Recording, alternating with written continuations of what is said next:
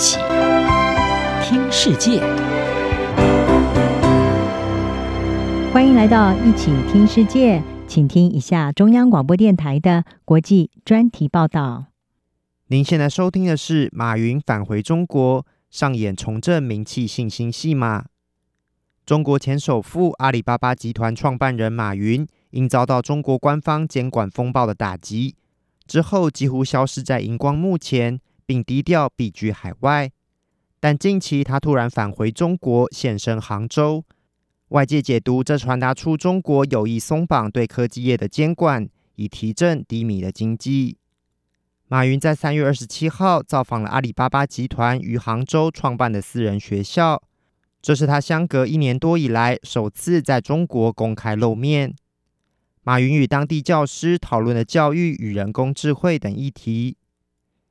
就在马云返国的不久后，阿里巴巴也宣布将进行组织重整，将把旗下电子商务、云端、媒体等业务分拆成六个集团。这些集团未来将独立营运，并可能推动各自上市。开源资本投资长席弗斯向美国有线电视新闻网 CNN 表示，阿里巴巴的分拆看来是由北京方面一手策划的。席弗斯认为，马云的突然现身强化了这种看法，而这似乎是一场有计划的媒体活动，目的是在一个关键时刻要提振市场的情绪。马云一直被视为是中国科技产业的代表人物，他与阿里巴巴的崛起象征中国政府过去数十年对私人企业的大力支持，但随着这些科技公司的快速扩张，对中国整体经济和金融方面的影响力日益增加。让中国国家主席习近平的政权逐渐感受到威胁。马云在二零二零年十月的一场论坛上，公开批评中国金融监管体系过于僵化，对小企业不友好。这段发言被认为是公然与中国监管单位唱反调，也成为官方着手整顿科技业的关键转折点。中国当局以防止无序资本扩张为由，开始加强对科技、教育、线上游戏和金融企业的监管打压，马云也因此付出了巨大代价。他除了遭到监管单位的约谈，旗下金融科技集团蚂蚁金服创纪录规模的在美上市案也被喊卡。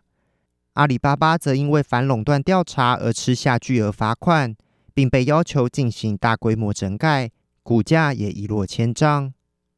马云的中国首富地位从此不在，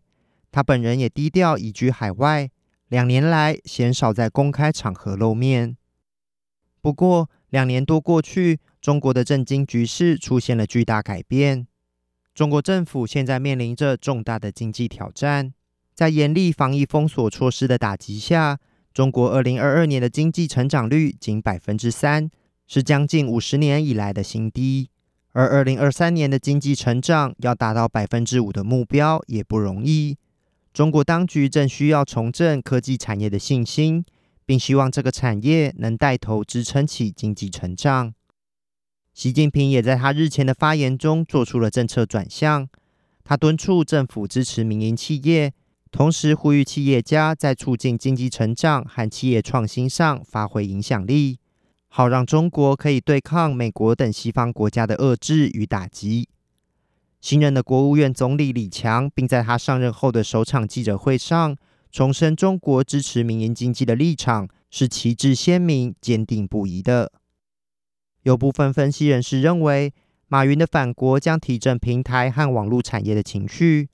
北京云翼资产管理公司投资长张子华说。因为这代表新的最高领导阶层确实已在重新审视平台公司在中国经济发展中的地位与重要性。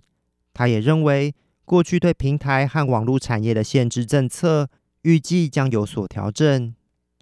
然而，马云的回国能否真的起到提振科技业市场信心的效果，仍是未知数。特别是阿里巴巴的分拆。表明了中国政府削弱大型科技公司影响力的做法，并未做出根本的改变。监管机构仍打算减少科技巨头的垄断性质，并限制他们的权利。研究中国金融市场的亚洲分析专家侯伟向路透社指出，他看到了一种松绑的讯号，